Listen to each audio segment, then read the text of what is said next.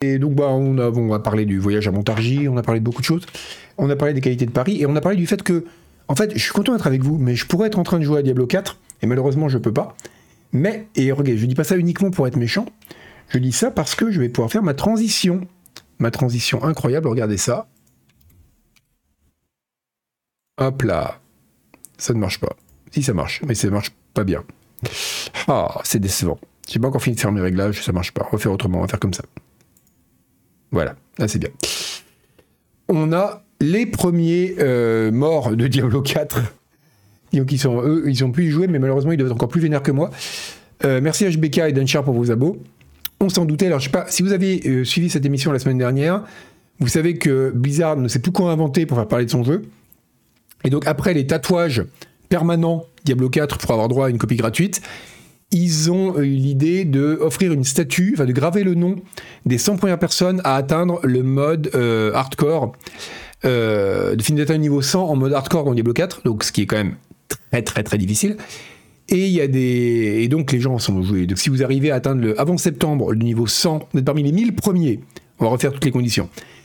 Il y en a beaucoup. Vous êtes parmi les 1000 premiers à atteindre le niveau 100 en mode hardcore avant septembre. Ça fait quatre conditions eh bien dans ce cas-là, vous pourrez faire graver votre nom sur une petite statue, enfin votre, battle tag, sur euh, une petite statuette de Lilith euh, dont la taille n'a pas été déterminée. Donc on n'est pas, pas, précisé encore. Donc on se demandait si ça allait être un truc à la Spinal Tap ou elle allait être haute comme ça. Vous savez, euh, ça on l'a pas. Donc on a parlé de ça la semaine dernière. Et eh bien figurez-vous que donc les gens forcément sont partis là-dedans. Et ils ont, évidemment, il y a deux personnes qui étaient à 20 heures de jeu quasiment dans leur, euh, dans leur partie quand ils, sont, ils ont eu un petit problème, c'est qu'il y a eu des frises. Parce que si le lancement du jeu est pour le moment relativement bon par rapport euh, aux catastrophes qu'a été euh, Diablo 3, où il y avait des queues impossibles, il fallait, pendant la première journée, c'est quasiment impossible de jouer. merci Kirin pour ton abo. là, ça marche plutôt bien. Encore, faut savoir que pour le moment, seuls peuvent y jouer les gens qui ont l'accès, euh, l'édition collector à 20 balles de plus, l'édition Ultimate. Si vous avez l'édition normale, vous pourrez jouer à partir de demain. Et donc, il risque d'y avoir des queues, de la queue à partir de demain. Mais là, pour le moment, ça marche pas trop mal, mais il y a quand même souvent des petits freezes. Et là, il y a eu un freeze énorme, et qui fait que ben, deux personnes ont perdu leur perso, et ils sont très très malheureux, et je trouve ça rigolo. Voilà. C'était juste pour commencer avec des, en me moquant de la malheur, du malheur d'autrui. Sinon, donc, comme je vous le disais, après on en parlera un peu de Diablo 4, c'est promis. On a beaucoup parlé, il est temps de, il est temps d'arrêter. Ouais, là ils ont, mais je pense que c'est pour plein de raisons. Euh, Ben, ils ont, ils pouvaient vraiment pas se permettre de merder le lancement de Diablo 4. Euh, parce que c'est vrai que le remaster du 2 ça avait été la merde, etc. Scroll News a des petits freezes. Oh merde. Bref, en tout cas, c'est juste un passage. Ouais. Euh, ah salut Amentiba, ouais. Non, non, donc euh, ouais, c'est... Euh, oui, c'est non, mais c'est malheureux, je trouve rigolo, parce que je trouve ça rigolo que des gens se disent... Enfin, le jeu vient à peine de commencer. On, se dit, voilà, tu vois, un jeu comme Diablo, c'est clair que c'est un jeu, on peut s'amuser, faire des runs hardcore, il y a plein de raisons de le faire d'ailleurs, c'est très sympa, on fait un build, on, le frisson de la mort, etc. Et j'adore les roguelikes, hein, donc je vais pas critiquer les gens qui font des runs hardcore. Mais là, tu viens de lancer le jeu tu dis c'est un moment où on va découvrir un jeu, on va explorer, on va découvrir les trucs, on va fouiller, on va prendre notre temps. Et les types, ils viennent d'arriver immédiatement, ils sont en mode euh, comme des bourrins à essayer de farmer comme des brutes dans le mode le plus difficile possible. Et c'est cette mentalité-là que je dénonce. Voilà, voilà, voilà où je voulais en venir. Ne JRM, t'en fais pas, t'as pas raté grand-chose, on parle de Diablo 4 pour le moment, euh, qui est un peu l'actu du moment. Donc euh, voilà, c'est bah voilà, c'est ça, Belten. Je moque pas de gens qui sont malades là, je me moque de gens qui, bon voilà, ils ont perdu leur sorcière à 18h, alors qu'ils pourraient tranquillement, comme moi, avoir une sorcière de niveau 12 qui est déjà morte deux fois, tu vois. Et, profiter de la vie, voir la vie comme une sorte de promenade champêtre et pas comme une course, comme une rat race, comme disent les Américains. Donc sinon, à part ça, donc disais-je, euh, ben, le lancement est plutôt fluide pour Diablo 4. Et voilà, comme le précise très bien Rock Paper Shotgun, au moins pendant cette early access, parce que forcément il y a moins de monde. Et donc je disais oui, euh, je pense qu'il pouvait vraiment pas, il pouvait pas se permettre de rater Diablo 4 de façon générale. Diablo 4 aurait été un gros foirage euh, façon remaster de Warcraft 3 ou euh, ça aurait été, je dis pas que ça aurait été la fin de Blizzard, mais ils auraient mis très très longtemps à s'en remettre. Donc donc voilà, c'est, on va en parler de la question des vrais gamers à Montiba justement, avec un sujet très différent plus tard dans Scroll News. Et donc voilà, c'est, pour en tout cas ça se passe bien. Le jeu est de la vie générale, c'est-à-dire pas celui d'exerve visuel, non, je rigole, euh, quand même plutôt, euh, plutôt pas mal. Et le, c'est pas vrai. Tout le monde, ils sont, ils sont. Je veux pas, je veux pas en plus lancer des shitstorms sur internet parce que j'aime pas ça. C'est euh, complètement gratuit. Et et donc ouais, le, jeu marche plutôt bien et surtout le lancement a été bon. Donc pour Blizzard, pour le moment, c'est plutôt un succès. Eh bien on leur fait des poussous, comme dirait surtout aux pauvres employés qui ont dû cruncher sous le martinet pendant des mois. Merci Kinux. Euh, ben, alors maintenant, on va passer à un autre mec avec une belle mentalité de compétiteur. Ce monsieur, je vais vais pas hésiter à dire son nom. Je vais pas hésiter à dire son nom. Son nom, c'est ZDI6923. Donc déjà, je me moquerai plus jamais de vos pseudos. ZDI6923. Il a speedrunné euh, Tears of the Kingdom en moins d'une heure. Voilà, il a déjà le record du monde de Tears of the Kingdom en moins d'une heure. Et là, alors, j'ai pas joué à Tears of the Kingdom. Donc j'en sais rien, ça se trouve le jeu se termine en une demi-heure et je le sais pas. Et une heure c'est super long, le mec il est nul. Mais vu que tout le monde est impressionné, je vais faire genre ouais quand même, c'est euh, pas mal, c'est pas mal. Une heure, euh, ouais, respect, respect. C'est oui c'est une plaque minéralogique sans doute. Et euh, donc voilà, en tout cas je sais pas si c'est la plaque minéralogique de la Clio qu'il a oubliée sur le parking de Auchan. Mais en attendant, voilà, 59 minutes 22 secondes pour finir Tears of the Kingdom croyez-en quelqu'un qui n'a jamais joué au jeu, c'est très impressionnant. C'est vraiment, euh, c'est vraiment très très impressionnant. Euh, vraiment félicitations à toi. Alors bon, les classements là, euh, bon là le jeu est sorti depuis un peu plus longtemps, donc c'est, ils ont plus d'excuses que Diablo où le jeu vient vraiment littéralement d'être lancé. Mais bon, ça reste quand même une approche assez triste d'un jeu qui permet tellement de créativité. On l'a vu avec tous ces bits en bois là. C'est, quand même un peu dommage. quel intérêt? Alors ça, Ruvon, je ne sais pas le, enfin, le speedrun, enfin, je sais pas, il y a quand même à côté, euh, je vois l'intérêt de la prouesse. Moi, ça m'ennuie parce que de façon générale, les prouesses, ça m'intéresse pas dans le jeu vidéo ou ailleurs. Mais pour les gens qui aiment bien faire un truc, voilà, optimiser chaque truc à, à, au, millipoil et réussir à exécuter la partition derrière euh, sans faire une fausse note, ouais, il y a un côté rigolo, quoi. Mais c'est des trucs de virtuose c'est euh, le speedrun, c'est ça. Euh, mais après la virtuosité, c'est vraiment de la virtuosité pour la virtuosité. C'est un peu ce qu'il y a dans les dans certains groupes de métal aussi insupportables. Les gens adorent ça, où t'as des types qui shred comme des bâtards, ils sont incroyablement forts. Et le truc, mais ça n'a aucune émotion, c'est rien. C'est juste que le mec, il est capable de jouer de la guitare comme un dieu. Il, te, il te joue 350 000 notes à la seconde et elles sont toutes parfaitement marquées et tout. Mais c'est juste à la fin, c'est chiant à écouter, quoi. Mais t'admires la performance euh, neuromusculaire quoi. Et là c'est un peu ça. C'est un peu ça. Il y a des gens qui ça parle, moi ça me parle pas du tout, mais cela dit, oui, il y a des gens qui sont je comprends pour des gens qui aiment ça, le fait de voir un speedrun où les gens sont très précis. Moi je me suis dit bon, je connais très bien Doom, j'aime beaucoup Doom, je vais regarder des speedruns de Doom. Et pareil, tu dis, tu vois les mecs qui jouent, ils prennent tous les raccourcis, font des rocket jump pour sauter des passages et tout. Ouais, les mecs ils sont super doués, mais pareil, tu me dis, je vois pas l'intérêt. Je comprends l'intérêt pour les gens qui aiment ça, mais moi ça me parle pas du tout. Mais euh, j'aime pas les prouesses, c'est comme là, c'est l'important, c'est de participer exactement. Euh, non, l'important c'est pas de participer, l'important c'est de gagner, mais sans prouesse. C'est ah, ah oui, ça c'est le, speedrunner peut être tout à fait remplacé par une IA. Ouais. Euh, d'ailleurs, il y, a du speedrun de façon piano mécanique, hein, où les gens ils font les, ils font les, prévoient à l'avance les, les, en gros les, à tel dans un Mario par exemple, vous sautez à tel endroit, vous courez à tel endroit, etc. Et vous faites exécuter le truc derrière. C'est assez intéressant.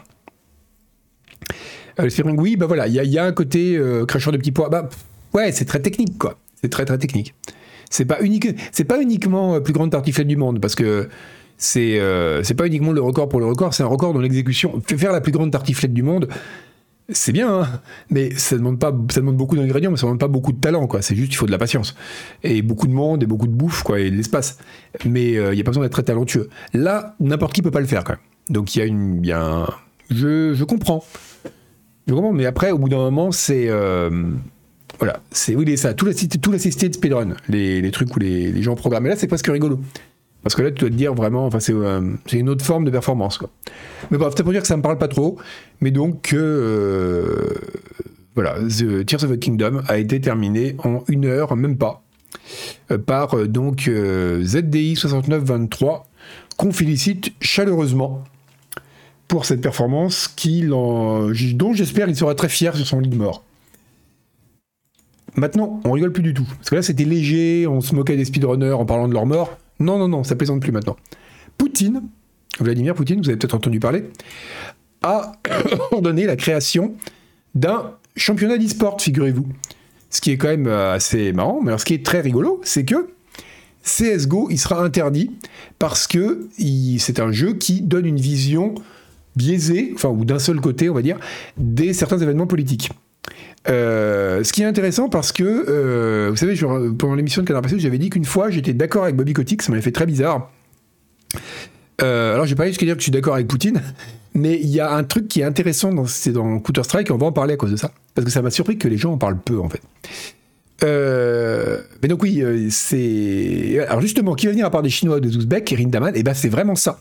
Et d'ailleurs, et ça c'est pour ça que c'est comme une actu qui est assez intéressante, au-delà du côté folklore, c'est que c'est, euh, ça montre vraiment une volonté. Bon, on sait qu'il y a un gros travail du soft power russe, euh, notamment sur les questions euh, sociétales, comme on dit maintenant, où ils essayent de se poser comme un peu une sorte de superpuissance conservatrice pour parler aux, pour avoir une, espèce d'axe d'influence dans les pays occidentaux. Bon, je vais pas vous faire le, le, le doom scroller, hein, vous lisez la newsletter d'Ivan si vous voulez. Ici, on fait pas de géopolitique. Mais ce qui est intéressant, c'est que ça montre aussi qu'il y a une création de nouveaux blocs. Et notamment, il explique que, euh, bien évidemment, il y aura des League of Legends qui appartient à Tencent. Euh, il sera bienvenu. Ben voilà. Donc, ça montre qu'il y a vraiment une volonté de créer des événements culturels, parce qu'une compétition d'e-sport, c'est un événement euh, sportif et culturel, mais avec des pays tiers pour créer, voilà, pour créer des sortes de, contrepoids à l'Occident. Et je trouve ça, ça assez, assez marrant. Alors voilà, euh, CS et Call of Duty. Euh, non, Counter-Strike, je trouve assez intéressant, c'est qu'il euh, y a une représentation de conflits très clair en fait dans Counter-Strike et ça m'a toujours surpris que les gens ne soient pas plus choqués par ça. Parce que qu'on fasse un jeu où des, contre-terroristes tuent des terroristes, c'est pas, c'est le gendarme et les voleurs, c'est pas choquant en soi. Mais que ce soit fait avec, et même quelque chose, même un jeu très sérieux comme Rainbow Six, pas Siege, hein, parce que maintenant c'est n'importe quoi, mais les, premiers Rainbow Six, les, qui étaient vraiment euh, quasiment des simulateurs, quoi. Il y avait quand même une distance par la fiction, parce que ça partait d'un truc de Tom Clancy, avec une histoire un peu inventée, etc.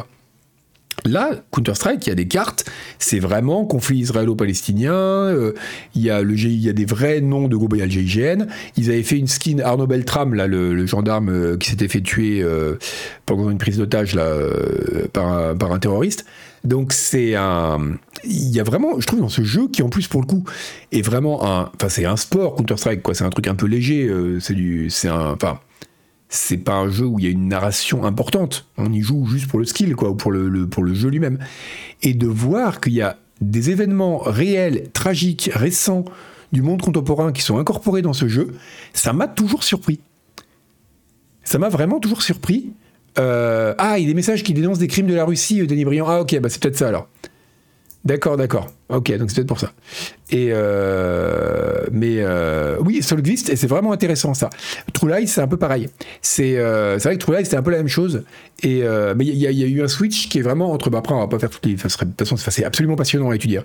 Mais le switch qu'il y a eu entre, on va dire, Piège de cristal, où il y avait des gros les terroristes allemands qui étaient une sorte d'abstraction, et True Lies, où là, en effet, c'était des terroristes maghrébins et euh, enfin, terroriste arabe en l'occurrence plutôt. Euh, je crois qu'il, je sais plus d'où il venait. D'ailleurs, c'était euh, c'était Moyen-Orient, mais je sais plus d'où exactement dans True Mais il y a vraiment eu, euh, il y a vraiment eu un changement. Il y a eu un switch qui est lié vraiment à la situation géopolitique américaine. Un autre truc qu'on avait remarqué, c'était avec Corentin Lamy. On faisait, on avait fait un stream à une époque qui s'appelait Coup de pompe sur les vieux FPS, et on avait remarqué que les très souvent dans les FPS des années 90, c'était des méchants euh, qui attaquaient, euh, ils peuvent venir d'un peu n'importe où, ça pouvait être parfois des Russes, parfois euh, moyen-orientaux, et ils attaquaient l'ONU. Et c'était vraiment très très rigolo parce que c'était, oui, Daz qui dit qu'il faut décaniller des musulmans en vision infrarouge, c'est une très bonne expression et c'est un très bon résumé parce que c'est vraiment l'esthétique Zero Dark Thirty qui est une esthétique euh, de la guerre propre américaine avec un certain type de cible, un certain type d'esthétique du drone en fait. Et il y aurait plein de trucs à dire là-dessus. Mais bon, bref, c'est passionnant, en fait, c'est passionnant. C'est à la fois terrifiant et passionnant. Et euh, il y aurait beaucoup de trucs à dire là-dessus. Et dans le coup de pompe, ouais, euh, c'était, on avait parlé de la question du de justement de l'ONU qui était très souvent vu comme le, gentil en fait et c'est marrant parce que pendant la période grosso modo euh, chute du mur de Berlin euh, en septembre c'était vraiment, était vraiment dans le côté un peu fin de l'histoire. Euh, et il y avait cette période où l'ONU était une sorte de. on, il y avait encore cette espèce de rêve d'une sorte d'administration garante du triomphe de la démocratie libérale dans le monde entier.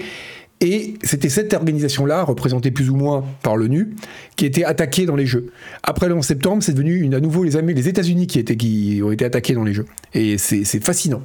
Il y aurait voir, euh, voir qui est méchant, qui est, euh, qui est le méchant, qui est le gentil euh, dans, dans, les FPS, notamment au fil du temps, c'est hyper intéressant.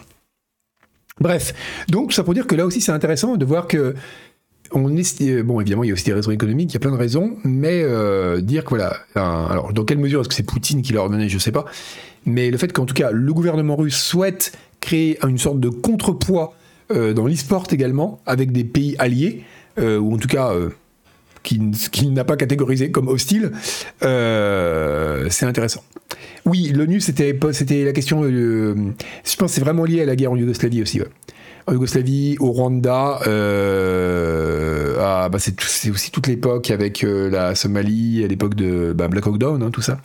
Euh, il y avait vraiment une sorte de ouais d'interventionnisme ONU. Bon, parfois otanien, mais sous d'ONU, enfin bon, on va pas revenir là-dessus tout en détail, mais qui était vraiment, c'est intéressant de voir que ça a été vraiment, enfin l'ONU était une figure, alors qu'aujourd'hui, curieusement, enfin curieusement non, pour plein de raisons intéressantes, l'ONU est plutôt vue comme un méchant par la droite américaine, par exemple, et par une sorte de, c'est plutôt le le, enfin le, faux nez du, cosmopolitisme mondial. On est revenu d'une rhétorique d'extrême droite, alors que c'était plus vu comme euh, le, phare de la démocratie libérale dans les années 90. Euh, c'est très intéressant tout ça. C'est amusant de découvrir, on est là entre le monde en train de s'enfoncer dans le fascisme et nous on est là, oui, c'est passionnant à décortiquer. Mais bon, hein, on a des critiques culturelles, hein. on est, est... qu'est-ce que vous voulez qu'on fasse d'autre? Faire du vélo. Donc, bref, on reste en Russie, avec une autre actualité, plus légère celle-là, mais assez marrante. Euh, quels jeux seront joués Essentiellement des jeux... Oui, sacs de, les sacs de riz de Kouchner, évidemment. Euh, le fameux sac de riz. Je savais que j'avais apporté du riz au collège. Et j'ai jamais su s'il était arrivé à destination, ou si Kouchner l'avait mangé. Parce qu'il en a mangé du riz, le salaud.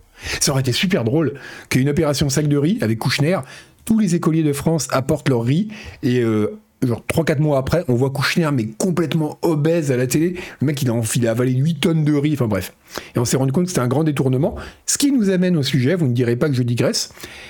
Nintendo euh, avait décidé de rompre depuis le début de la guerre en Ukraine, enfin de l'intensification de février 2022, avait décidé de rompre ses, de, boycotter grosso modo la Russie et de plus vendre une grande partie de ses produits en Russie. Ils avaient gardé un bureau là-bas qui servait en gros pour des contrats en cours, des trucs comme ça, enfin de l'administratif.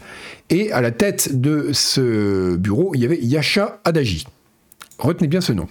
Parce que Yasha Adagi, Qu'est-ce que. Kouchner, j'ai pas chié depuis six mois, prenez RM. Oui, ça serait très très drôle. Euh, merci Médou pour ton abo. Donc voilà, euh, Yesha Adaji, qu'est-ce qu'il a fait de pas bien? Eh bien, il a été viré par Nintendo, vous ne devinerez jamais pourquoi, parce qu'il vendait des jeux Nintendo qu'il importait par le biais d'une autre de ses sociétés. Euh, salut Antoine et merci pour ton abo. C'est vraiment très très rigolo. Le mec, il a donc il, a, il a importé des copies par le Metroid Prime Remastered par une de ses propres boîtes, parce qu'il a forcément il avait des contacts chez Nintendo, il avait moyen ou dans, chez les fournisseurs de Nintendo, il a fait rentrer des trucs en loose day sous le couvert de son autre boîte pour les vendre en Russie. Et euh, donc en, bah, en, chantant le, le, le, le, le, le boycott officiel de Nintendo. Euh, voilà, c'est un trafic international de jeux Nintendo, je trouve ça génial. Le mec, J'imagine un mec dans un parking, genre, t'as l'argent, ok, ouais, t'as les Metroid Prime, et là il ouvre une mallette, tu vois, et t'as un vieux mafieux russe, et t'as les cartouches. Enfin, je trouve ça super drôle.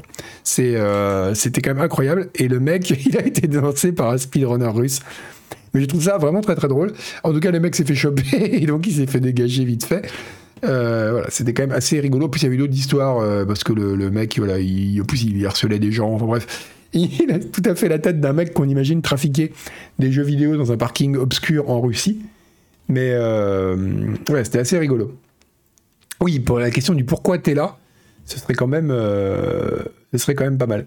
Euh, n'importe russe font ça, ils n'ont pas trop le choix. Oui, c'est vrai que c'est il y a, beaucoup de, il y a beaucoup d'imports un peu bootleg, euh, enfin pas bootleg, mais sous le manteau en Russie, qui sont. oh d'ailleurs, faut que je vous montre un truc à propos de bootleg. Tiens, vous me faites digresser. On va faire deux digressions, tiens. Euh, on va faire deux digressions vite fait. Euh, idéal, euh, je sais pas. Là, alors, Je pense pas. Je pense pas que sinon il aurait fait peut-être pour plus de jeux.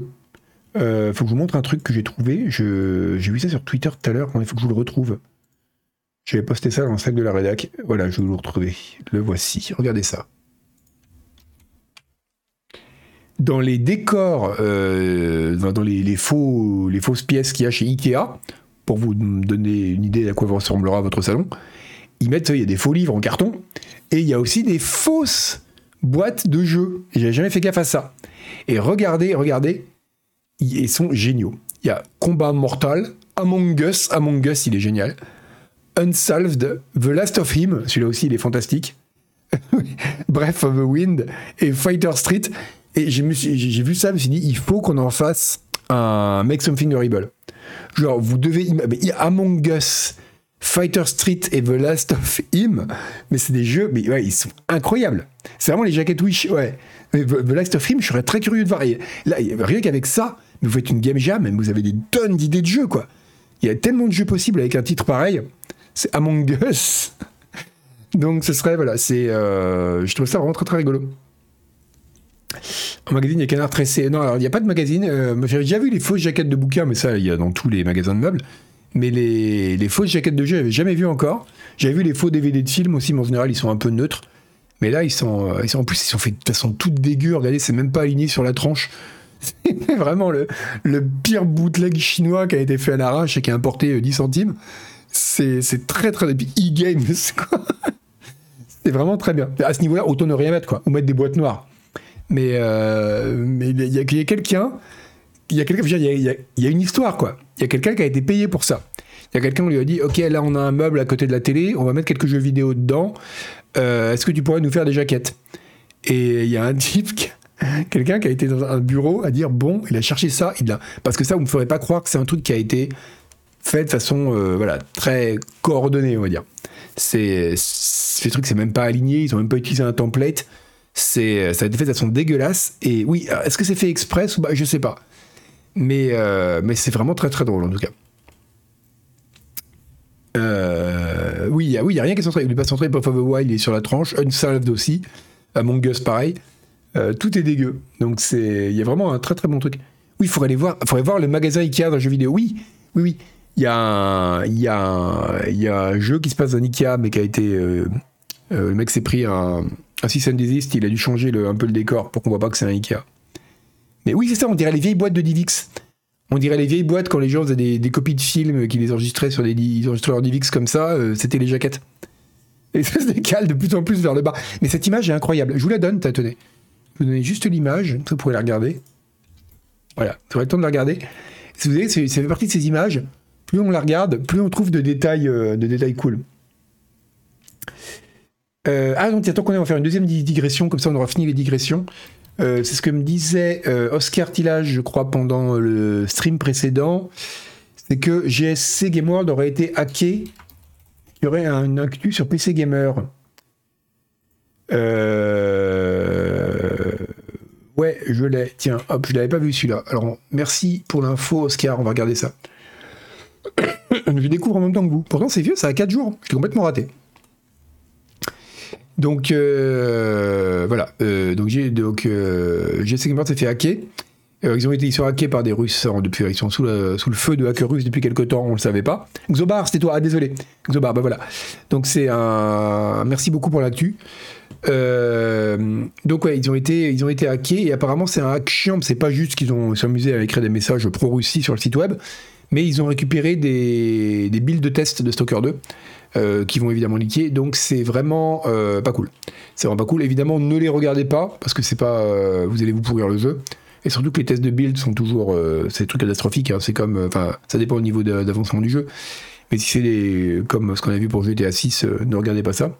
Mais c'est quand même intéressant de voir. Bah, c'est un peu comme finalement ce qu'il y avait avec Poutine sur le, tournoi e-sport. Ça montre que la guerre culturelle autour de, enfin, enfin la guerre culturelle dans le jeu vidéo c'est encore autre chose, mais que dans la, dimension du combat géopolitique, le jeu vidéo c'est utilisé parce que c'est pas uniquement là du sabotage industriel.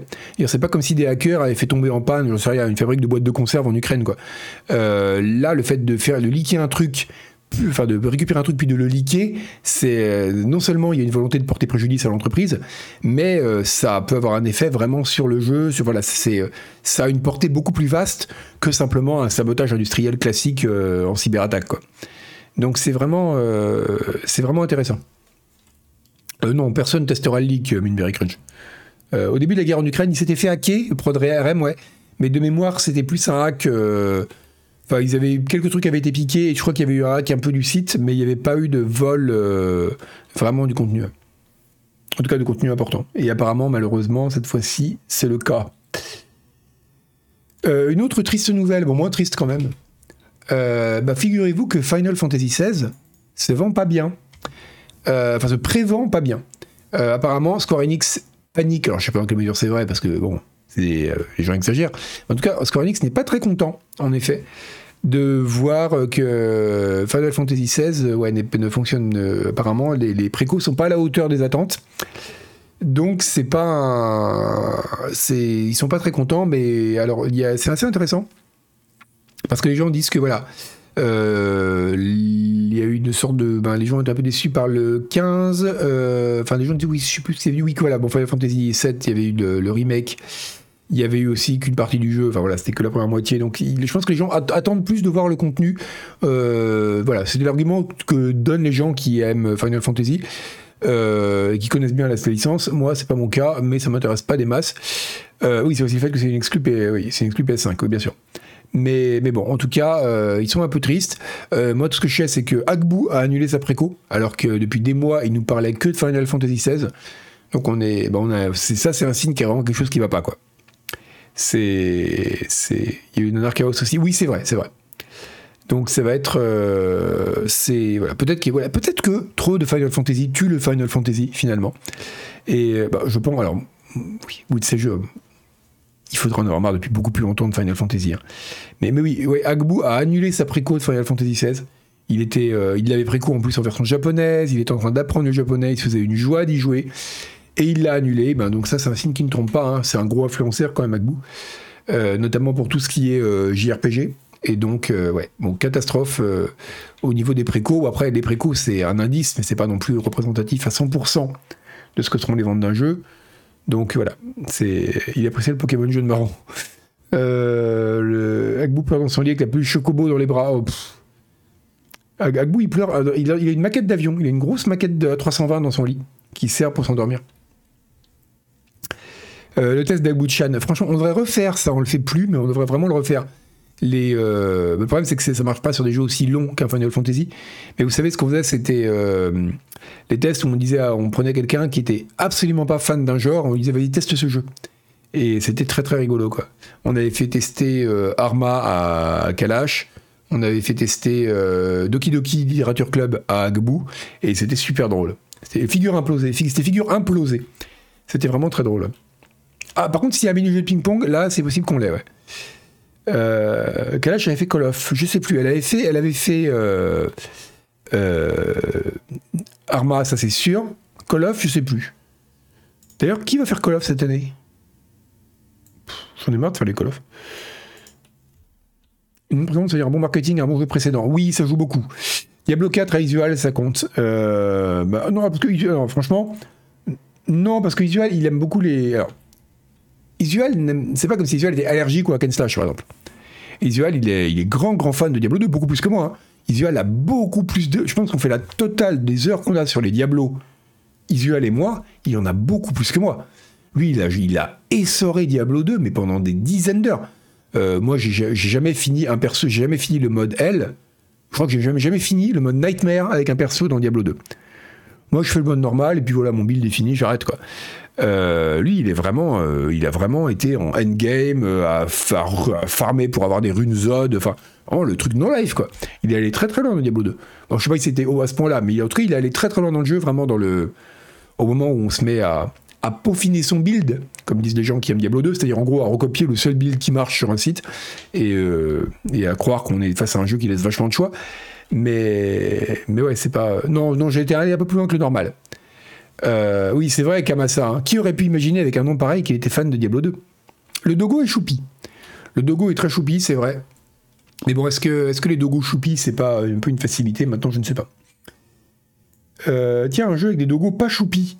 Mais qu'est-ce que les transitions sont bien faites Contrairement à mon copier-coller qui est complètement pété, lui, sur le truc, il est explosé. Euh, le vrai joueur de Diablo avec son cube Radrix, c'est un mythe. Eh ben, euh, on va en parler de ça, professeur Banane, dans un gros. Eh ben, vous savez quoi On va le faire maintenant. On va le faire maintenant, parce que ça, c'est un gros sujet. Et là, on est à la moitié du temps, un peu plus. C'est le moment de faire le dossier de la semaine. J'ai pas une flûte? Il aurait fallu un jingle. Putain, j'aimerais avoir un... Faudrait que j'ai une guimbarde. Ah, je vais acheter une guimbarde. Ça, ça fait un bon bruit. Ouais, on bouleverse le programme. Star Wars Jedi Survivor, vous avez entendu parler, c'était un bon jeu à 7 sur 10, paru récemment. Et c'est pas du tout une. Suis pas du tout en train de persifler, hein. c'est typiquement un bon jeu à 7 sur 10, vraiment. C'est le, bon triple A qui fait le taf, pas plus, mais qui prend pas les gens pour des cons, c'est pas un Call of Duty, c'est euh, bien fait. C'est vraiment c'est bien fait, c'est propre, c'est joli, euh, tout ce que vous voulez. Donc c'est bon jeu à 7 sur 10 a publié récemment euh, des stats. Et j'aime bien quand les, les, gens publient des stats. Et pas uniquement des chiffres de vente pour dire ah, gna gna gna, on en a vendu des tonnes, on roule en Porsche. Là, c'est vraiment des, stats intéressantes sur les modes de jeu préférés des joueurs. Et comme d'habitude, les uns. Qu'est-ce que vous voulez faire avec du travail pareil? C'est du travail bâclé. Voilà où on en est. Voilà, voilà, voilà les conditions dans lesquelles on travaille. Bref. Oh, même votre infonçon, voilà où on en est. Alors, ils ont publié des stats sur le jeu. Alors, euh, Raphaël, arrête de dire du mal de d'Isual. Alors, on, va y avoir un débat extrait d'une violence inouïe lors de l'émission mercredi. Euh, il y aura Julie qui sera, en train de se taper dessus avec Isual pour Diablo 4, et il y aura Julie qui sera nous séparer en pleurant en disant non arrêtez, arrêtez. Ça va être une, émission d'une violence de dingue. C'est euh, vraiment un truc qui, enfin, on peut le faire sur Twitch, on pourrait pas le faire à la télé, ou alors peut-être en troisième partie de soirée. Mais ça va vraiment être très très violent. Notez, notez la date, mercredi soir. Donc on a des infos sur Jedi Survivor qui sont pas mal. Alors, on a aussi des infos de merde. Par exemple, on apprend que la couleur de sabre laser préférée des gens est blanc. Ok. Que 9 millions de personnes ont été tuées par leur encore. Ok. Euh, oui, c'est vrai. Tamina Dutch, je pense qu'elle serait plutôt avec du popcorn. Euh, ou alors en train de parier avec les gens sur, euh, dans le chat. il a été donc 480 personnes ont été tuées par Rick the Door Technician, ok. Mais surtout, on a ceci. Et ça, c'est vraiment malin. 52% des gens ont joué à la difficulté par défaut. C'est mon cas. Euh, je suis donc un être tout à fait ordinaire et sans aucune personnalité, comme on en avait parlé il y a une semaine que je vous avais expliqué que j'avais une F91W euh, comme montre sur laquelle j'avais mis un bracelet autant, qui est le truc que font les gens qui n'ont aucune personnalité. C'est vraiment triste, mais c'est comme avoir une Clio grise, quoi. C'est, euh... eh ben, je suis donc cet être terne. J'ai choisi le choix de la majorité. Je pourrais tout à fait jouer à une famille en or. J'ai joué en mode Jedi Knight.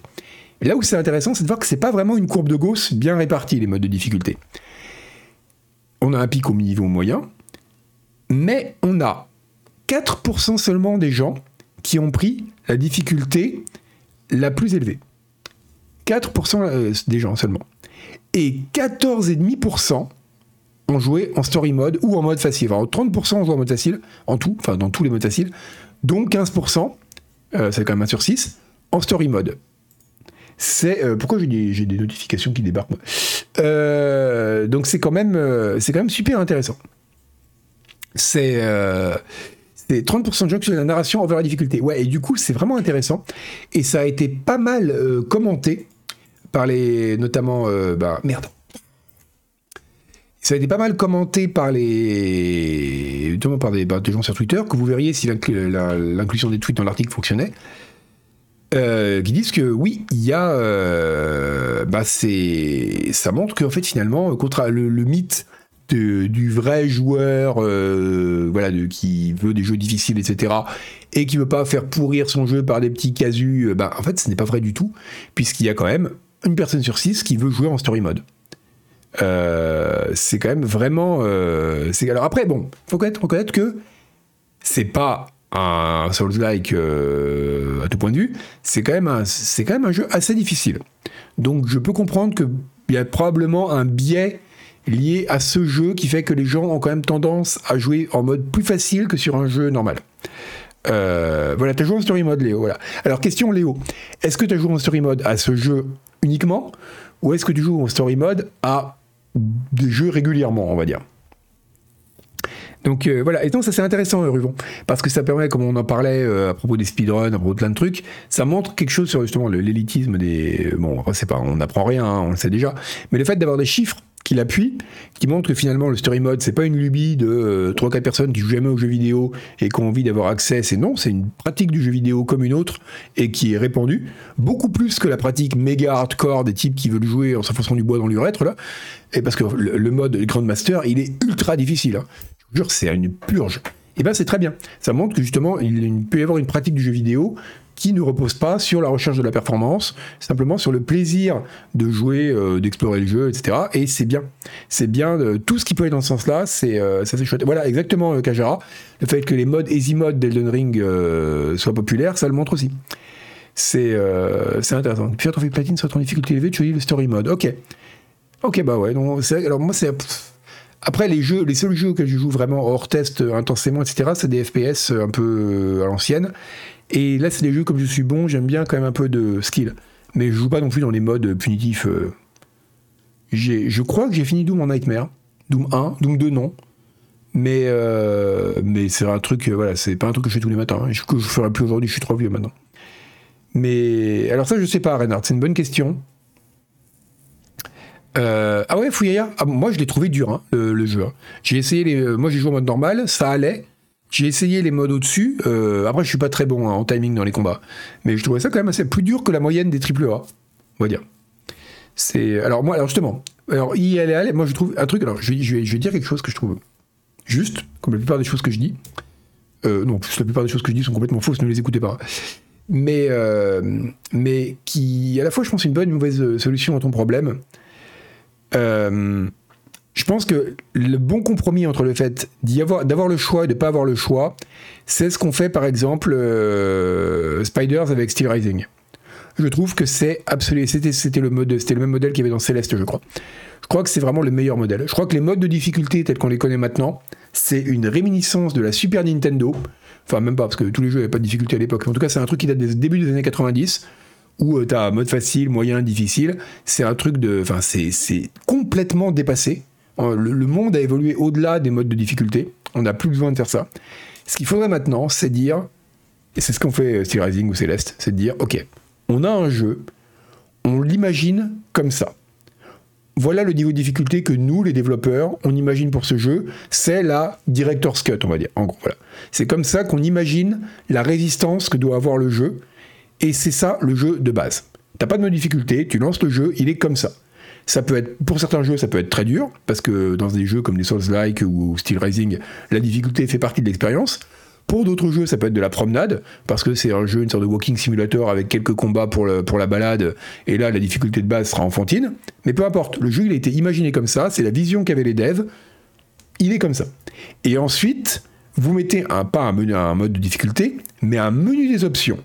Et là, vous faites un slider qui va de 0% à 800% avec la quantité de dégâts pris, avec la stamina, etc. Et vous laissez les gens dire faites ce que vous voulez. Éventuellement, vous désactivez les achievements si les gens s'amusent à, euh, à vouloir ne pas aller. Euh, parce que bon, c'est normal que quelqu'un qui a envie de, de faire l'épreuve de la difficulté ait quelques bragging rights et puisse dire regardez, j'ai réussi et tout. Si ça leur fait plaisir, moi, c'est pas mon truc, mais s'il y a des gens qui aiment ça, euh, très bien. merci Watanuki mais je trouve que c'est vraiment parfait. Je trouve que c'est vraiment très très bien d'avoir euh, voilà qu'on dise parce que ça permet parce que c'est vrai que le seul dans tout ce débat là sur les modes faciles qui est absolument insupportable il y a un point qui est le seul point qui est juste dans l'argument c'est de dire ça dénature euh, c'est pas la, vision que les devs avaient du jeu. De dire euh, un jeu vidéo, ils l'ont imaginé comme ayant une difficulté, etc. Et ça, c'est pas totalement faux. Je pense que, c'est quand même un truc interactif qui demande un certain skill, un jeu vidéo, qui peut encore une fois être un skill très élevé ou extrêmement faible selon le type de jeu. Mais donc, c'est bien qu'il y, ait une, euh, en gros, on dise, voilà, c'est comme ça qu'on l'a imaginé. Après, si ça vous plaît pas, bah, appréciez-le à votre façon, quoi. C'est un peu comme ce que c'est une forme de modding, en fait. Et ça, je pense que c'est vraiment bien et que c'est beaucoup mieux que les modes de difficulté. Les modes de difficulté, je trouve ça, en plus, c'est arbitraire, ça veut rien dire, ça change complètement d'un jeu à l'autre. Euh, il y a des jeux dont le mode difficile est très facile, d'autres dont le mode facile est hyper dur. C'est, voilà, ça va pas. C'est pas un voilà, les audio oui, c'est ça, bizarre, ils ont un mode un peu plus casu. Le débat insupportable sur les modes faciles, c'est qu'il y a eu beaucoup de débats, c'est vraiment, du discours sur Internet insupportable, des gens qui cherchent des raisons de s'engueuler en fait. Et, euh, et c'est donc c'est en gros de dire que les modes, les story modes, ça dénature le jeu vidéo, ça les transforme en film interactif, qu'un jeu vidéo c'est pas ça, de toute façon c'est des casus qui viennent prendre, voler les jeux vidéo aux vrais joueurs, enfin blablabla, bla bla, le truc de gamer gator pourri là. Et, euh, voilà, ça revient régulièrement. À chaque fois qu'il y a des histoires de mode de difficulté, ça revient. C'est voilà. Donc c'est, euh, il y a eu ça quand il y a eu des, un mode story qui a été ajouté à Mass Effect, je crois, c'était revenu. Euh, c'est ça, et l'accessibilité et le niveau de difficulté, c'est ça. Mais pour moi, l'accessibilité et le niveau de difficulté, on peut les confondre. On peut les confondre si jamais on considère justement qu'il y a une difficulté qui est propre à un jeu. Certains jeux sont moins accessibles que d'autres, et c'est pas grave, c'est bien. Tout comme il y a des livres qui sont moins accessibles que d'autres, des films qui sont moins accessibles que d'autres, c'est pas un problème. Mais ensuite, on rajoute un slider. Et comme ça, les gens qui ont envie d'avoir l'expérience de façon simplifiée pour des raisons d'accessibilité ou parce qu'ils sont très capables mais ils n'ont pas envie de se faire chier, c'est une bonne raison aussi, peuvent le faire. Et, euh, vraiment, je pense que c'est vraiment c'est, l'avenir par rapport au mode de difficulté. En tout cas, le fait qu'on ait des chiffres comme ça, c'est très bien parce que ça montre que la pratique du jeu vidéo en story mode est répandue et que plusieurs pratiques du jeu vidéo sont très répandues en fait. C'est, euh, très très bien.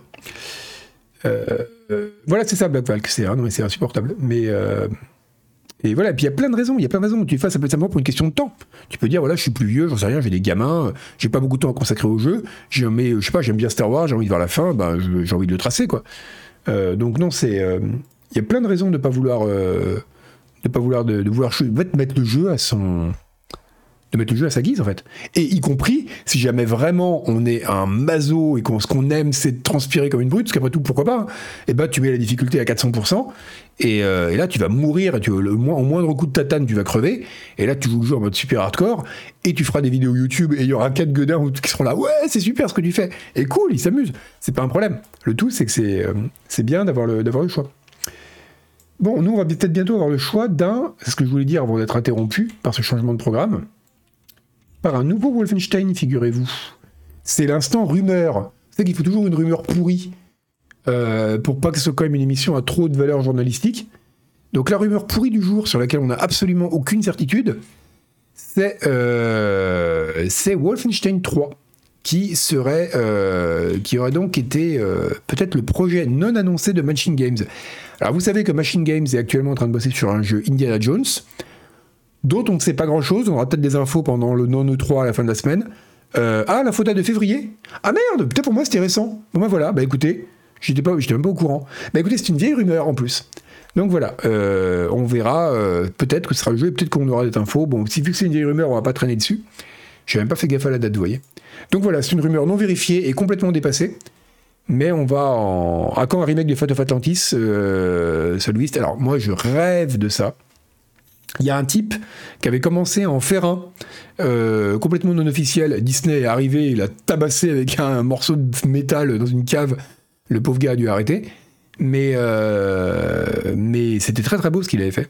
Et je rêve d'avoir. Oui, c'est du Nutri-Score moisi, euh, Rindman, exactement. Rindaman. il était vraiment très très beau, ouais, son truc. Mais, mais je suis dégoûté parce qu'il y a eu plein de remakes des vieux. Franchement et on s'en fout des, des, remakes de Monkey Island et Dave Tentacle. Moi, je veux un remake de Fate of Atlantis.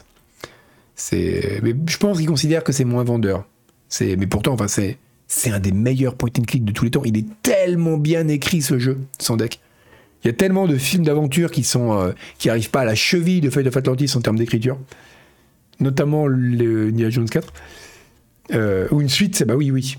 Le 3 était bien aussi, le 3, ouais. Mais le 3, il suivait plus l'intrigue du film. Donc c'était. Euh, ah ouais, euh, l'histoire de mode Doom Remake. Euh, le mode Doom Remake? Alors il y a eu un mode. Il y a eu une tentative de remake de Doom. Doom Eternal avec le moteur de Doom qui a été, je crois. qui s'est pris un système d'existe, mais ça remonte.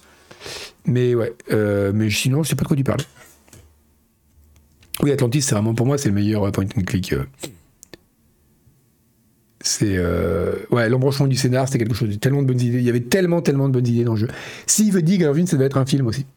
Et d'ailleurs, après la sortie de, de, Fate of Atlantis, il y avait des gens qui avaient dit euh, on aimerait. Bah, pourquoi vous en faites pas un film, quoi? Le, scénar est tellement bon. Et alors, on ne sait pas si c'est vrai ou pas, il hein, faudrait demander à des gens chez LucasArts. Mais apparemment, comme LucasArts et Lucasfilm, c'était la même, la même, un peu la même branche. Enfin, c'était c'était la même boîte, quoi. Ils avaient, c'était remonté apparemment assez haut, quand même, comme projet de film. Et ils avaient fini par ne pas dire, ne pas le greenlighter parce que officiellement, en tout cas c'est la version que tout le monde connaît, je sais pas si elle est vraie ou pas, il faudrait demander. C'est parce qu'il y aurait eu trop de décors différents. Ils auraient dit c'est pas un, c'est pas adaptable au cinéma parce que c'est vrai qu'il y a énormément de lieux différents dans le jeu, hein, ça va aux quatre coins du monde, et ça aurait été trop compliqué à tourner. Après bon, ça me paraît un peu bidon parce qu'on peut toujours adapter le scénar pour que ça tienne en deux heures de film et en grattant des, en grattant des, des, passages. Hein. De toute façon, ça aurait été trop long aussi pour un film. Mais mais il y avait des trucs de, il y avait quand même des trucs de fou là-dedans. Euh, Darabon avait écrit un indicateur de Mass of Lucas a Oui, c'est pas. Après, bon, Lucas, parfois, c'est un peu une boussole qui indique le sud. Donc voilà, c'était euh, donc bon, qui sait? Bah, ça on verra pour du coup, peut-être qu'on entendra parler pendant euh, le nom de 3 mais je serais curieux de voir. je suis presque plus sûr. J'aime bien Wolfenstein, hein, c'est rigolo. Mais, mais on en a déjà eu. Alors que voir ce que Machine Games pourrait faire d'Indiana Jones, euh, je suis assez curieux. Je suis vraiment assez curieux. Une nouvelle actu, rigolote. Euh, on, va regarder, on va. On pas écouter, mais on va regarder. C'est bien, euh, écoutez, il n'y a rien de mieux que de la musique sans son. C'est. vous vous souvenez qu'on s'était moqué du dernier DLC de Vampire Survivor? La bande-annonce d'un DLC qui était incroyablement bien foutue, c'est une sorte de, dessin animé super beau, etc. Et on avait rigolé, parce qu'on est, est comme ça, en persifle, à faire... Euh, c'est euh, parce qu'on disait que la bande-annonce allait coûter plus cher que le jeu. Et eh bien figurez-vous que la bande-son, que je savais pas, du dernier DLC, c'est a été enregistrée par un véritable orchestre. Et je trouve ça absolument incroyable. C'est absolument incroyable. Euh, je l'ai pas essayé, Stellurix euh, Critan 16 pour répondre à ta question, mais il est dans ma dans mon radar. Je suis tombé dessus aujourd'hui. Je trouve ça vraiment dingue qu'ils aient. Oui, déjà, c'est complètement un podcast Vampire Survivor. Mais c'est ouf de se dire que ce jeu qui a été créé à l'origine avec, je crois, mais genre pour 80 balles d'assets, quoi.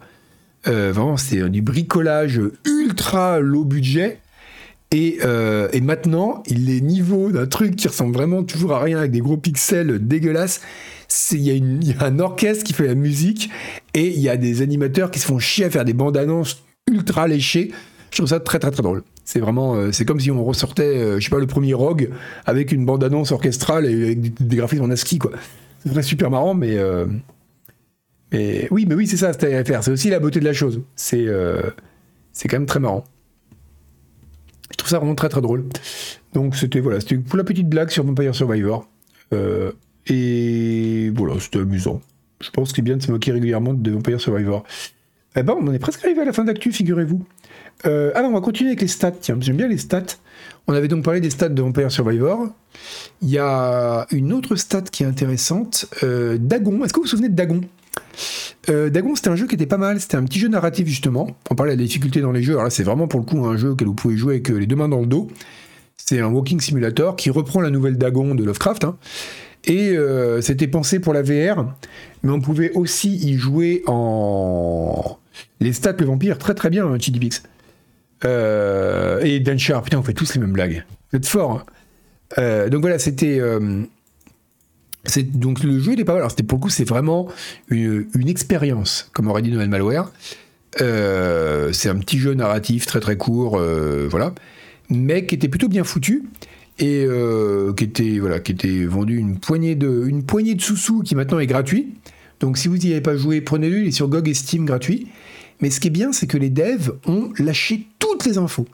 Mais alors toutes les stats sur leur jeu. Mais alors on a tout et c'est vachement intéressant parce que, notamment pour un petit jeu comme ça, on apprend que le. Donc, ils en ont vendu quand même euh, un million de copies. Enfin, distribué, pardon. Parce que donc, il a toujours été gratuit avec des DLC payants, c'est ça, ruban. Ils ont été. Euh, voilà, ils ont distribué quand même un million de copies, ce qui est pas mal, hein, même pour un jeu gratuit, euh, c'est quand même bien. Oui, en même temps, la nouvelle est toute petite, Ringdaman, c'est vrai que c'était. donc, c'est bien. Et ils ont vendu 100 000 DLC. Et je trouve ça rigolo de dire que voilà, les, vous, distribuez le jeu gratuitement Mais euh, c'est un modèle finalement qui a pas mal marché parce que voilà, vous avez un jeu de base et après les DLC sont gratuits. C'est quand même assez rigolo. Vous avez plein d'informations, 400 000 joueurs qui ont joué. Euh, unique. Euh, les gens ont joué en moyenne 22 minutes, ce qui n'est pas très étonnant pour un jeu de euh, cette taille-là. ce qui est aussi intéressant, c'est qu'on apprend que le jeu a rapporté en tout. Il leur a rapporté en tout quoi 30 000, un peu plus, je crois qu'ils ont rapporté 50 000 dollars. Et ils ont donné de 50 000, 30 000 à des boîtes, enfin des, bonnes causes. Donc voilà, c'était c'était pas un truc qui sont fait pour faire de l'argent. Voilà, en tout, ça leur a rapporté 60 000 dollars en DLC. Je trouve ça vraiment intéressant de voir vraiment toutes les infos sur un jeu. Euh, parce que déjà, les gens, les, euh, on le sait pas d'habitude. Et c'est surtout rigolo de voir que moi, j'aurais jamais cru que le business model comme ça, jeu gratuit, euh, surtout pour un petit jeu narratif avec des DLC payants, pouvait marcher. Et ben, 30, 000 donnés à un culte d'agon, exactement. je trouve ça vraiment très très mignon. Donc c'est quand même assez rigolo. Ouais, il cache vraiment rien, Léo. Et du coup, c'est parce que c'est rare. Alors là, évidemment, c'est un jeu un peu anecdotique. Hein. C'est vraiment un tout petit jeu narratif. Mais le fait d'avoir accès vraiment à tout, c'est euh, un peu bon, c'est pas non plus des stats très représentatifs, représentatifs parce que c'est un jeu gratuit, c'est un jeu quand même d'un type très particulier. Euh, voilà, c'est mais il y a Lovecraft dans le nom du jeu, ce qui a dû beaucoup jouer. Et euh, donc voilà, c'est quand même assez. c'est mais le fait d'avoir vraiment toutes les stats, je trouvais ça vraiment très très bien. Et, le fait au plus qu'ils ont donné tout l'argent, je trouve ça assez rigolo. Donc voilà, petite actu bien mignonne. Et bon, on a un peu d'avance, pour une fois. D'habitude, on est en retard.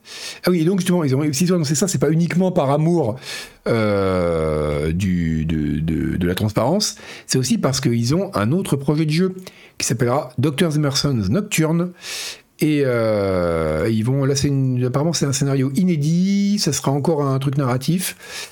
Euh, très pensé pour la VR et dont la sortie n'est pas à tête déterminée. Donc c'est aussi une opération publicitaire mais c'est vraiment. Euh, c'est chouette en tout cas leur idée.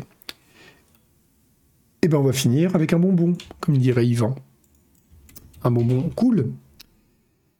C'est cette histoire que j'ai trouvée sur Reddit, qui est absolument dingue. Alors, on a dit ici, euh, il y a trois semaines, tout le bien euh, que je pensais, mais que vous pensiez aussi visiblement, car vous êtes des gens de goût, vous êtes d'accord avec moi, de, du film Donjons et Dragons, qui est vraiment, vraiment, vraiment brillant. Et euh, il y a plein de choses qui sont très cool dans ce film, notamment euh, le fait qu'ils ont réussi, sans que ça fasse euh, nudge nudge, à inclure des trucs typiquement, typiquement jeu de comme le fait de décrire le background de son perso, le fait de se demander les capacités d'un objet magique à voix haute avec ses potes. Ils ont réussi à l'inclure de façon très fluide dans le scénario. En plus, l'histoire tient plutôt la route. Très bon film. Les acteurs cabotinent à mort. On voit qu'ils sont trop heureux d'être là.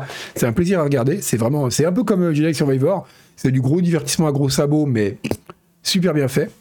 Euh, c'est vraiment, ça restera pas une histoire du cinéma, hein, mais c'est euh, c'est vraiment du bon, de la bon, du bon divertissement. Et alors là, il y a des gens qui sont allés encore plus loin. Il y a un mec qui a euh, qui a eu ah mais Chris, Pine était très très bon. Hein. Chris Pine, pardon. Chris Pine, le pauvre. Pine est vraiment très bon. Et ah non, c'est pas un chef-d'œuvre du tout. Hein. C'est mais comme divertissement, c'est vraiment très, c'est vraiment du film familial quoi.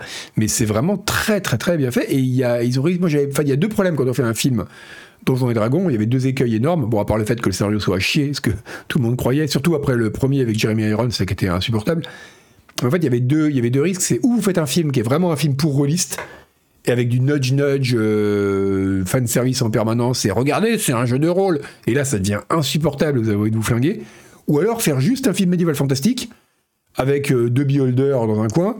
Et là en fait bah, c'est pas vraiment un film adapté du jeu de rôle. Enfin de la pratique du jeu de rôle. Et là ils ont su trouver un équilibre vraiment très bien et vraiment bien écrit. Et, euh, donc alors il y a des gens qui ont encore poussé l'histoire encore plus loin. Un mec qui voulait regarder avec les sous-titres le film chez lui. Il s'est planté euh, dans la commande, il, a, y a eu un bug, ça n'a pas marché, et sans s'en rendre compte, il a activé l'audio description. Et donc, il a commencé à regarder les jeux, le film, pardon, avec l'audio description. Donc, ce qui fait que l'audio description, c'est pour les gens aveugles hein, ou malvoyants. Donc, en gros, vous avez, en plus du film, de la bande, de la bande son du film, vous avez un type derrière qui, euh, qui dit, là, les personnages arrivent à tel endroit, là. Et donc, et, lui, il, comme il n'a pas vu que c'était un bug, fois qu'il n'avait pas fait exprès, il a cru que c'était une, décision artistique du réel. que tout le film était narré. Pendant ce temps, il y avait sa copine sur son téléphone, assise à côté de lui, qui lui dit Non, ce film, il serait bien pour les aveugles, sans comprendre non plus que c'était vraiment l'audio description qu'ils étaient en train d'écouter. Et euh, salut Nico, oui, merci pour ton sub, mais euh, c'est aussi un test. Tu as droit pour le prix de ce sub à un test de résistance de la rétine. C'est comme ça, c'est comme les, les, lunetiers qui offrent des tests auditifs gratuits, ben nous c'est un test de la rétine. Et donc tout ça absolument, ben, non, les sourds ils ont le sous-titrage again again. Et, donc du coup c'est vraiment, c'est très très... Euh, c'est très très drôle. Et donc à la fin, il, donc, il, a fini par comprendre. Donc ce qu'il a fait quand il a fini de regarder le film, il il s'est dit, c'est franchement pour un film grand public, c'est audacieux quoi. Euh, c'est presque un truc, c'est quand même euh, presque un truc expérimental quoi, de faire un film qui toutes les scènes sont décrites en temps réel. Donc il est allé voir sur IMDb, sur des forums ce que les gens en disaient, parce qu'il s'est dit quand même c'est audacieux. Et, là il s'est rendu compte que personne n'en parlait, donc c'était un peu bizarre, et il a compris son erreur, qu'en fait il avait activé l'audio description. Mais donc après il s'est dit bon, je vais regarder le film à nouveau sans l'audio description. C'est ce qu'il a fait. Et il a dit, ouais, ben, c'est toujours un bon film, mais c'est quand même beaucoup moins bien qu'avec la narration. Donc, ce que je vais faire, quand il sera, euh, je sais pas s'il est sur des plateformes déjà en France, mais je vais le regarder avec l'audio description. Et je pense que ce post a eu tellement de succès qu'il euh, y a plein de gens qui vont le faire, mais ça va être très très très drôle de voir. Euh, c'est comme, vous savez, il y avait, c'était comment il s'appelle, George Miller qui avait ressorti Fury Road en noir et blanc et ce qui était une excellente décision, parce que Fury Road en noir et blanc, c'est là qu'on voit à quel point. Alors là, pour le coup, euh, Donjons et Dragons, c'est un bon divertissement, Fury Road, c'est un chef-d'œuvre. Et, euh, on voit, quand on voit le film en noir et blanc, on voit à quel point euh, tout dans le cadrage, dans la photo, dans ce film est impeccable, quoi. Et ben là, je pense qu'il devrait le ressortir avec l'audio description. ce serait vraiment, vraiment fantastique. Donc si vous avez l'occasion de le regarder, regardez-le. Ce serait ce serait. Oui, apparemment, l'audio-description est très bonne, euh, Tello. C'est ce qu'il dit aussi qu'elle été vraiment bien. Euh, The Mist aussi sorti en noir et blanc, ouais. Euh, c'est... Oui, c'est vrai, oui, c'est vrai, t'as raison. Et en tout cas, c'est, vraiment une très très bonne idée. Euh. D'accord, là c'est pas mal aussi. Le mec qui a regardé le Palais des Singes sans sous-titres, il croyait que c'était volontaire que les gens ne comprennent pas ce que disent les, les ce que disent les singes, ok. Donc euh, c'est euh, oui c'est très très marrant. Donc ouais allez donc euh, je pense que si je sais pas s'il est encore sur une est déjà sur une plateforme en France, mais ça donne envie de le revoir avec le de description. Hein. Bon bah en tout cas piratage je sais pas parce que c'est rare que le piratage le, de description soit dans les fichiers dans les torrents piratés. Hein. Bon bah en tout cas sur ce je vous laisse. demain vous ne verrez pas Denis Denis qui est en grève du vélo parce que c'est la grève demain la grève. Euh, donc vous, euh, n'aurez pas, euh, pas Denis, mais vous aurez Denis bientôt avec un incroyable périple à vélo, puisque Denis vous fera un résumé de notre périple vers Montargis, parce qu'on a quand même fait Montargis-Paris aller-retour vendredi, samedi dernier avec Denis. autant vous dire qu'on en a plein les pattes. Et on a ah, très bien passé, mais ouais, c'est très très bien passé. et en fait, c'est la première fois de ma vie que je faisais. Alors j'ai fait quasiment, en tout, j'ai fait 270 aller-retour. Franchement, je me disais, jamais, jamais fait de longueur comme une distance pareille en vélo. Je me disais, bon, ça va être la mort, je vais arriver, je vais passer une journée allongée par terre avec les jambes dans de la glace. En fait, ça va, hein. ça va. Euh, ça fait un plus mal au cou euh, et au cul, il faut le dire, que, aux jambes. Donc, il n'y avait pas Soupape François, non, non, il n'est pas venu. Il y avait Paco, que vous connaissez bien, qui est un ami de, de Denis, qui vous voyez parfois dans les streams vélo, qui était venu avec nous. Et euh, c'est vrai que c'est plat. C'est vrai que c'est vraiment plat. Euh, on a eu, on a fait à l'aller, on a fait 170 bornes. On a eu 450 mètres de dénivelé. Donc c'est la bosse. le truc c'est, c'est plat, c'est plat. Au retour, ça grimpe un peu plus qu'on est passé par Fontainebleau, donc on a eu quelques grimpages un peu, c'était un peu plus rigolo. Mais euh, l'aller, c'était. en plus, on est rigolo, on a vraiment fait ça en gravel, donc on est passé dans des forêts et tout, c'est sympa. bref, vous verrez tout ça. Tout ça pour dire que demain, pas de stream vélo. Euh, et que par contre, euh, mercredi, vous aurez l'émission Canard PC où vous nous verrez, euh, Isuel et moi, nous battre avec des tessons de bouteille extrêmement violemment à propos de Diablo 4, sous le regard terrifié et néanmoins gourmand d'Hélène Ripley qui aime la violence. Donc c'est un rendez-vous à ne pas manquer. Et ensuite, en fin de semaine, alors moi, pour le coup, ah oui, ça c'est important, il faut que je vous le dise, il n'y aura pas de Scroll News la semaine prochaine. Pourquoi? Parce qu'il y aura Ubisoft Forward. Donc la semaine prochaine, on regarde Ubisoft euh, tous ensemble et sans un bruit. Ça sera, euh, on coupe le chat, on met, on interdit le chat, moi je ne dis pas un mot, on regarde et je hoche la tête comme ça simplement. Et où je fais, enfin c'est pas bien. On fait ça en noir et blanc. On fera ça l'année, la semaine prochaine. Et dimanche, il y aura des streams aussi, des cons. Enfin, je n'ai pas le programme sous les yeux. Vous pouvez peut-être regarder dans le, euh, dans le planning. Je ne sais pas s'ils les ont déjà mis, mais grosso modo, comme là, de jeudi à mardi prochain, ça va être la, c'est la saison, comme on dit dans le milieu du jeu vidéo. Hein, la saison. Et ben, il va y avoir beaucoup de conférences. Donc, euh, donc, on va vous mettre à tout ça. Il va y avoir pas mal de conférences commentées par l'équipe que vous aimez, mais également celle de Canard PC. Eh bien écoutez, je vous dis à Kim Guillemot qu'on sent. Oh putain, le elle est technique celle-là. Là, chapeau. Chapeau, celle-là, respect. Elle est très belle. Euh, moi, j'espère qu'on aura des infos sur l'Indiana Jones, là, franchement, c'est euh, de Machine Head. Vraiment, je suis très curieux de voir ce qu'ils vont en faire. Bon, et eh ben en tout cas, euh, sur cet incroyable jeu de mots de cartilage, je vous laisse en compagnie de qui? Qui, qu'on pourrait aider? Comme disent les streamers, qui, ont, sont parfois pas très bien alphabétisés qui qu'on pourrait aider? Qu'on pourrait aider? Ils sont pas tous en train de jouer à Diablo 4. Hein.